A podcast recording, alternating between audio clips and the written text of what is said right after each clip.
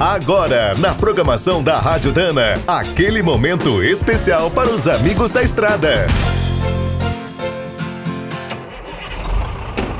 Está começando mais um minuto do caminhão. Fique por dentro das últimas notícias, histórias, dicas de manutenção e novas tecnologias. Nas últimas décadas, os fabricantes de caminhões estavam sempre competindo para criar modelos cada vez mais potentes e luxuosos.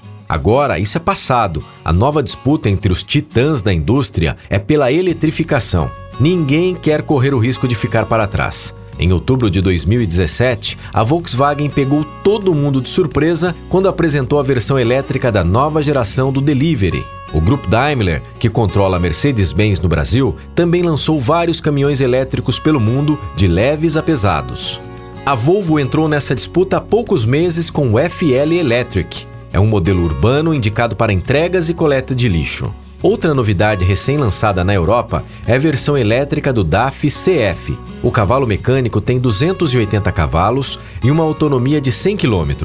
A Scania também estuda criar estradeiros a bateria, mas, por enquanto, sua principal aposta são os híbridos para as rodovias eletrificadas.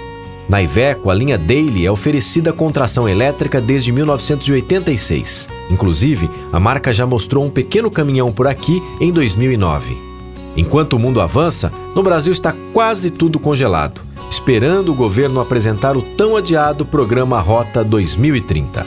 Quer saber mais sobre o mundo dos pesados? Visite minutodocaminhão.com.br. Aqui todo dia tem novidade para você.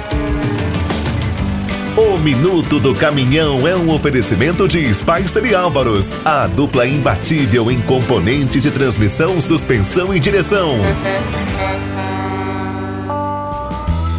Quem é do trecho já sabe, para ficar bem informado, a Rádio Dana é sempre a melhor sintonia.